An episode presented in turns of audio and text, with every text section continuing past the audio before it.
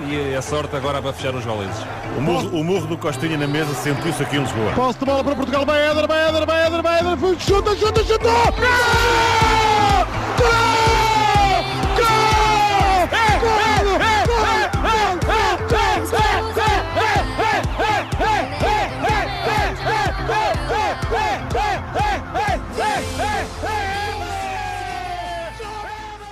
Bem-vindos a mais um episódio do vosso podcast desportivo, Amor à Camisola. Hoje, para este episódio número 18, trago-vos uma modalidade que ainda não foi abordada neste podcast e refiro-me ao ténis. E comigo aqui hoje, como convidado, tenho nada mais nada menos que o tenista português de 24 anos, Francisco Cabral. Uh, para além de hoje aqui conhecemos um pouco uh, da carreira do Francisco nesta modalidade, uh, para quem não acompanha com regularidade este, este, este desporto, Vamos também abordar pontos específicos, não apenas do jogo em si, mas também falar um pouco do que tem sido a evolução do ténis. Ora, antes de dar a palavra ao meu convidado, uh, vou trazer aqui algumas informações uh, sobre ele. Uh, o Francisco tem ranking ATP não apenas nos singulares, mas também em pares, onde nos singulares no ano de 2018 atingiu o seu ranking mais alto no lugar 862. Já em pares atingiu também em 2018 o ranking de 313. De destacar como grande conquista do Francisco, a vitória em 2021 no Oeiras Open, uh, em pares com o seu colega de equipa, uh, Nuno Borges. Ao longo da sua carreira já possui uh, no seu palmarés 11 futures e por isso, Francisco, dou-te aqui a palavra para falar aqui os nossos ouvintes e avançamos então para este grande episódio. Então, boa tarde a todos e já obrigado pelo, pelo convite para o teu podcast. Acho que é uma iniciativa muito boa e é um prazer para mim também estar, estar a fazer parte dela e vamos a isso. Estou pronto para responder a quase tudo, acho eu. Muito bem. Então, uh, primeiramente, uh, a primeira pergunta que eu queria fazer era como é que isto tudo começou? Quando é que começou esta tua paixão pelo ténis? É assim, uh, a minha paixão pelo ténis começou uma vez numas férias, acho eu, que eu fui com os meus pais e o meu pai já joga ténis há, há alguns anos, ainda hoje vai jogando de vez em quando. E ele eh, levou-me levou a jogar ténis com ele uma vez, eu achei piada, e depois lembro-me que na, no infantário, penso eu, havia um acordo com uma escolinha de ténis ali perto no Porto, e eu comecei a jogar e fui, fui gostando cada vez mais e nunca parei. Isso foi com que idade logo? É, quando é que começaste assim? Acho que foi aos 5, 5 anos. Ah, ok. Foi, foi cedinho. Foi cedinho, sim. Muito bem. Um, tinha aqui uma questão que é, o, o ténis é assim um desporto que, que puxa bastante pelo mental dos atletas, né? porque há diversos jogos que são longas maratonas. Um, quais é que achas que são assim, os fatores físicos decisivos para o, para o sucesso do ténis, um, para além do talento, não é? Normal. É assim, eu acho que, que, o, sucesso, o sucesso no ténis passa muito pelo, pelo trabalho, pelo, pelo método de trabalho, a dedicação e aquilo que uma pessoa põe cada dia, em cada treino, naquilo que tudo que envolve ténis e às vezes não só. E, e, acho que anda um bocadinho à volta disso, porque se uma pessoa vir bem, todos aqueles que estão no top são pessoas que trabalham muito, muito, muito, muito, são extremamente profissionais em tudo, não só no treino, na alimentação, no descanso, no, em tudo, são, digamos, role models para, para, para toda a gente. Há, claro, uma outra exceção, num jogador que se calhar o talento natural dele deixa-o, entre aspas, não trabalhar tanto como os outros, mas nunca, nunca será um grande campeão como aqueles que estão no topo há anos e trabalham e trabalham e trabalham e trabalham. Certo, certo. Eh, por acaso o ténis é um desporto curioso porque durante, durante o jogo uh, o atleta quase nunca consegue falar com, com, o treinador, é sempre à distância, não é? Como é, como é que isso funciona às vezes? É assim, teori teoricamente nem sequer é permitida a conversa entre entre jogador e treinador, mas é assim, acaba, acaba sempre por acontecer uma outra dica durante o jogo. É, é um bocadinho rezar e esperar que o árbitro não, não repare, porque caso o árbitro veja, é, é, é divertido. Ok, ok. Um, tu, tu, destacaste muito na categoria de pares, uh, com, com, diver, com, com diversos títulos também já. Um, esta categoria tem diversas questões curiosas, nomeadamente aquelas indicações por trás das costas que se dá ao colega de equipa. Que tipo de indicações é que são dadas nesses momentos e aquele, aquele falar assim ao ouvido depois de um ponto ganho ou de um ponto perdido? É, não, isso é- por acaso é uma, uma questão que, que muita gente faz, quando às vezes pessoas que não estão assim tão por dentro do ténis vão ver jogos ou, ou veem mesmo na própria televisão e parece realmente muito mais complexo que aquilo que é, basicamente. Hum, nos pares, essencialmente, uma pessoa gosta de saber e planear a jogada de acordo com aquilo que nós queremos fazer, ou seja, eu estou, por exemplo, está um jogador que está a servir, eu estou na rede, eu aponto para onde quero que ele sirva, o meu parceiro, por exemplo, e ele há de me dizer que sim ou que não, consoante ele tiver à vontade ou também tiver a sentir que é aquele lugar para servir, e eu indico-lhe também depois para onde eu me vou movimentar, ou seja, se devo ficar no mesmo lado, se vou só simular, se vou realmente trocar de lado. Que é assim, os pares também muitas vezes decidem só numa, duas, três bolas por ponto, ou seja, e eu acho importante, e eu e normalmente quem joga comigo, eh, estarmos em sintonia, ou seja, para onde é que cada um vai para evitar, eh, evitar surpresas, ou seja, gostamos de controlar aquilo que está sob o nosso controle. E isso, isso por acaso, de jogar a pares, eh, um, jogador, um jogador assim habitua-se demasiado a jogar a pares e depois o singular já é, já é complicado ter assim os mesmos resultados, caso seja, ehm, seja bem sucedido nos pares. É assim, eh, parecem dois esportes um bocadinho diferentes, porque num jogo é muito mais rápido, no outro há mais, mais trocas de bolas, o ponto é mais longo, há mais desgaste físico. Mas assim, eu, eu acho que até um certo nível dá, dá perfeitamente para uma pessoa conciliar os dois, tanto os singulares como os pares, mas se, se realmente se quer ser muito, muito bom numa das duas modalidades, há que, há que priorizar uma em relação à outra.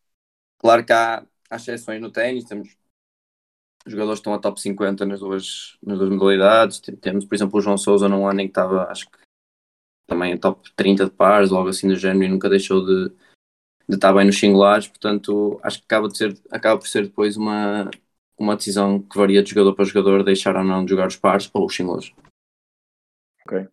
Ehm, o, o ténis é assim praticado assim em diversos tipos de, de piso. Qual é que é aquele que tu preferes e porquê?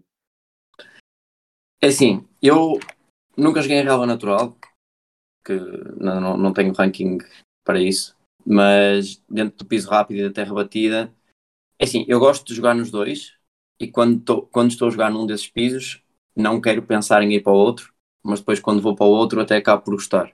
Mas se tivesse que escolher um piso para jogar para sempre, escolhi o piso rápido. Ok, ok. Mas, mas, por, por acaso a terra batida acho que é um piso que desgasta mais o jogador. É, é- não sei se é verdade ou não.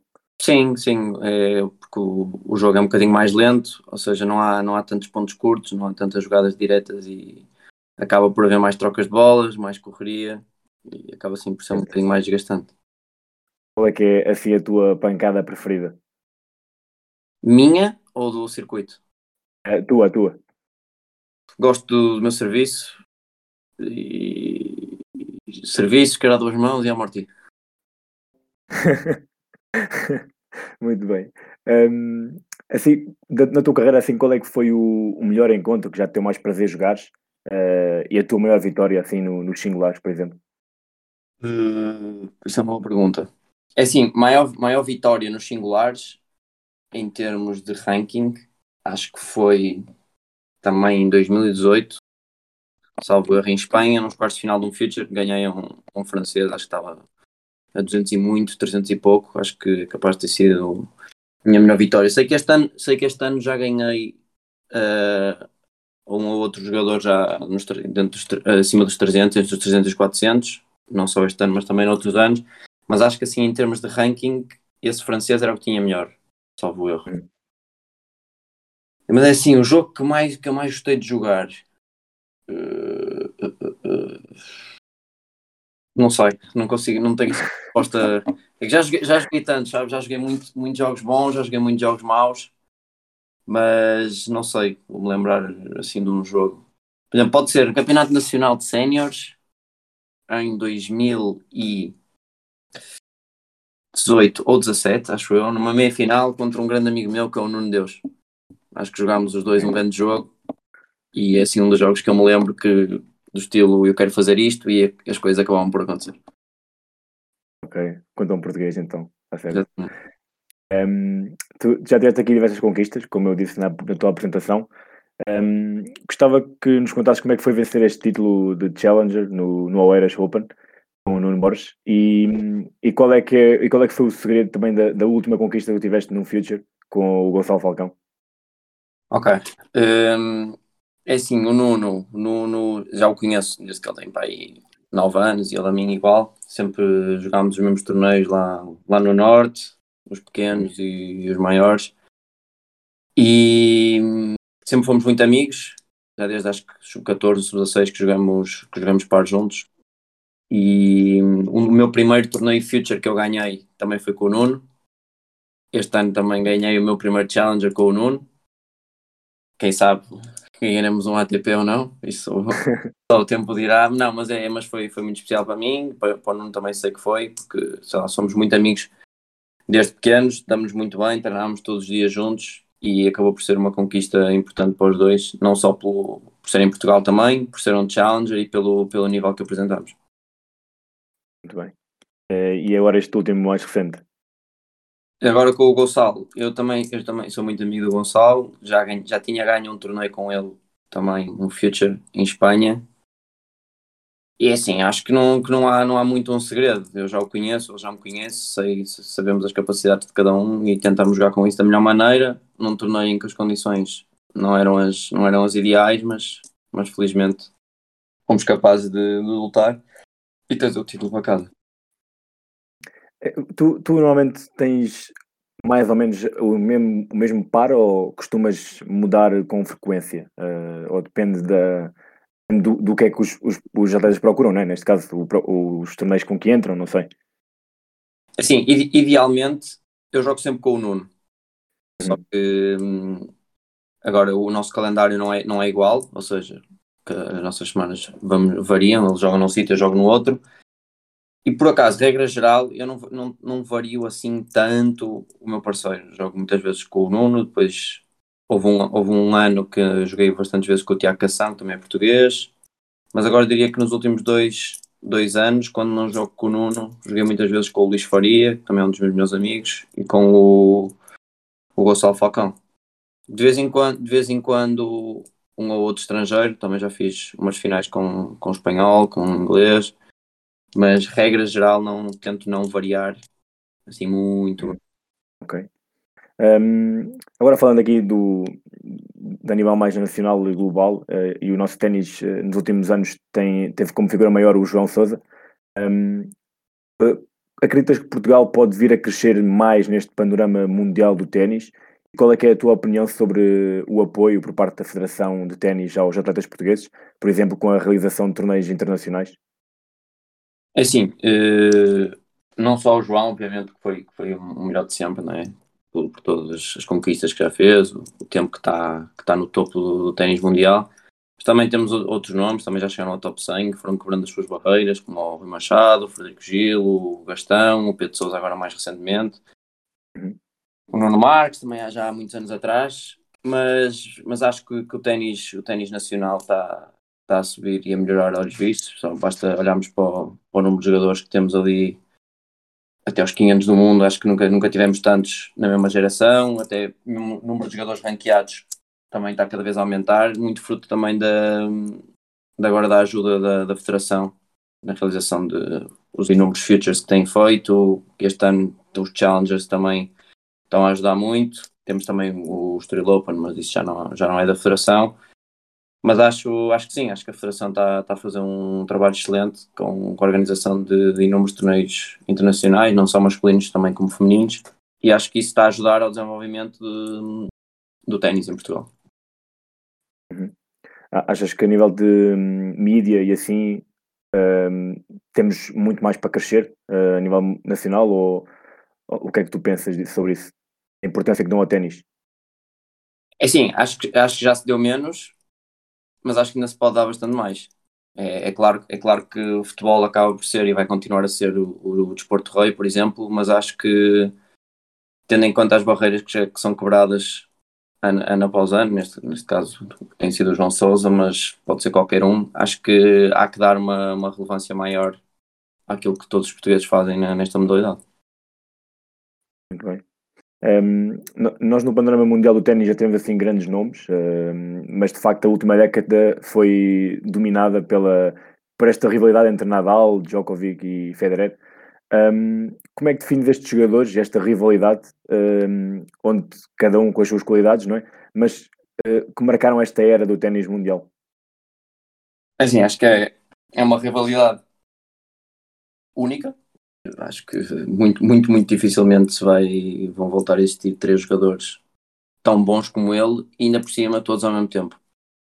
Ou seja, acredito que até possa haver um jogador que não ganhe 20 grandes slams, mas possa ganhar 10, 12, mas duvido que seja numa, numa geração e numa era tão competitiva e que haja três super jogadores que durante 12 anos, 13, pá, dominaram tudo o que havia para dominar no ténis. Ok que é impossível ganhar tudo sempre, e há, há jogadores como o Andy Murray, o Vavrinka, o Del Potro, o próprio Silic, que, que se meteram um bocadinho no meio, numa outra conquista também muito grande para eles, mas acho que esses três estão num patamar que duvido que alguém volte a chegar lá.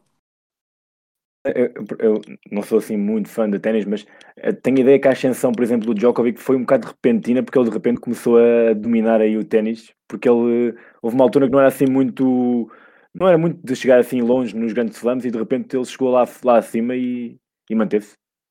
Sim, eu acho que o Djokovic já, já é mesmo muito, muito, muito bom, até, aliás. Eu acho que ele já está no top 10 desde os 18 anos ou 19, portanto, acho que acaba por não ser. Eh, para, para aquelas pessoas que realmente acompanham a modalidade por dentro, acho que acaba por não, por não ser uma surpresa assim tão grande, porque ele está, está num patamar. Eh, para mim, não é o meu preferido, atenção, mas é, o, é aquele que jogou melhor ténis sempre, jogou o melhor ténis sempre, o mais completo.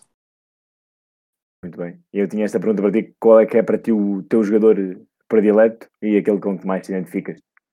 Pode ser coisas diferentes, podes dizer dois nomes. Sim, assim, o meu, meu predileto, e penso que muita gente vai ser o mesmo, portanto não é nenhuma surpresa, é o Federer. É aquele que meu preferido, é o meu preferido desde, desde que eu comecei a jogar ténis, portanto, e, e, nunca mudou, e acho que nunca vai mudar. Mas aquele que eu mais me identifico, diria em termos de, de estilo de jogo e, e parecenças, é um que hoje em dia até já nem joga, fruto de, de várias lesões e acho que ainda não, não sei se acabou a carreira por acaso, mas sei que hoje em dia não está a jogar, é um polaco, acho que já foi máximo 12, 14 do mundo, chama-se Jerzy Janowicz. Ok. Acho que não, não estou a ver quem é, mas vou pesquisar. Normal, normal. Ele, ele teve aí nesses lugares em que altura? Em que ano? Não sei, boa pergunta. Eu sei que ele já fez meia final do Wimbledon. Eu não sei se foi para 16, 17. Não sei, por acaso não sei. Ok. Um, para, para terminar, e antes de irmos para a nossa curiosidade, gostava de perguntar assim, quais é são as tuas ambições uh, dentro desta modalidade um, e, e, sonhos, claro, e, e, os conselhos que podes dar assim aos mais jovens que pretendam iniciar uma carreira no ténis? Assim, acho que em termos de ambições, eu, não gosto muito de, colocar tipo, números nem, nem uma meta até durante X tempo, ou seja, daqui a seis meses quero estar ali, mas a minha, as minhas ambições no, no ténis seria ser uma presença assídua em grandes slams, ou seja, claro que não me importava disso lá uma vez, mas gostava de, de que se fosse uma coisa regular, ou seja, que o meu trabalho daqui a alguns anos me permitisse andar semana atrás de semana a jogar no circuito principal, ou seja, no ATP. E também tenho um desejo muito grande de, de representar Portugal na Taça Davis e, se possível, ajudar Portugal a chegar ao Grupo Mundial, que foi algo que, foi, que nunca foi feito. Muito bem. Uh, e conselhos assim para os jovens, o que é que aconselhas um, ehm, para além do trabalho árduo, não é? O que eu aconselho é que, que se divirtam e que gostem, gostem de jogar ténis, porque acho que muitas vezes o que acontece é que os jovens perdem o interesse demasiado cedo por uhum. isso. Pode ser por expectativas que criam neles próprios ou que às vezes até os próprios pais criem e que criem níveis de exigência que realmente não são proporcionais, diria, à idade e ao momento de cada um. Portanto, acho que o meu maior conselho é treinem e que se divirtam, gostem de jogar ténis.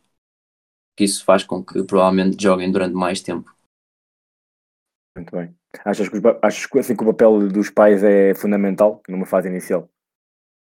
Assim, não só numa fase inicial, mas ao longo de toda a carreira, porque acabam por ser eh, os pais de cada um têm influência na vida de uma pessoa praticamente até, até ao fim. E acho que, acho que sim, acho que hum, os pais têm um papel importante e acho que muitas vezes tentam, não é, não, eu não quero dizer passar por cima, mas tentam, sei lá, pressionam demais, pressionam demais os, os miúdos e acho que isso não, não é bom.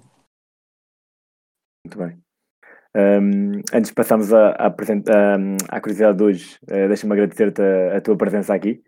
Uh, foi, acho que foi um episódio muito hum, interessante e com vários, vários, conteúdos, vários conteúdos que certamente as pessoas não, não conheciam, principalmente na, naquela, naquela questão dos pares. Um, e a curiosidade que eu vos trago hoje está então ligada ao ténis. Um, e não é algo que eu trago em jeito de pergunta múltipla, como normalmente acontece, mas uh, uma pergunta para vocês pensarem um bocadinho, e certamente que será uma curiosidade para vocês. E a pergunta é: porquê é que as bolas de ténis atualmente são de cor amarela? E vou-vos dar então aqui uns segundos para vocês pensarem.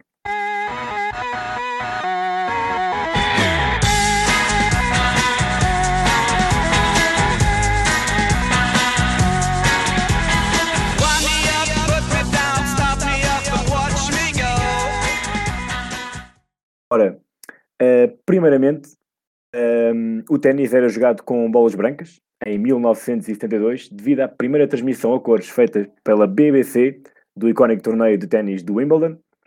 Um, ehm, a estreia do canal de televisão, com o formato colorido, entusiasmou o público e evidenciou um pequeno problema. Ora, as convencionais bolas brancas eram difíceis de se ver nas transmissões e tudo ficava ainda mais difícil quando se aproximavam das linhas brancas de marcação do campo. Ora, a Federação Internacional de Ténis acabou por realizar estudos para perceber se as bolas com cores facilitavam a vida aos telespectadores.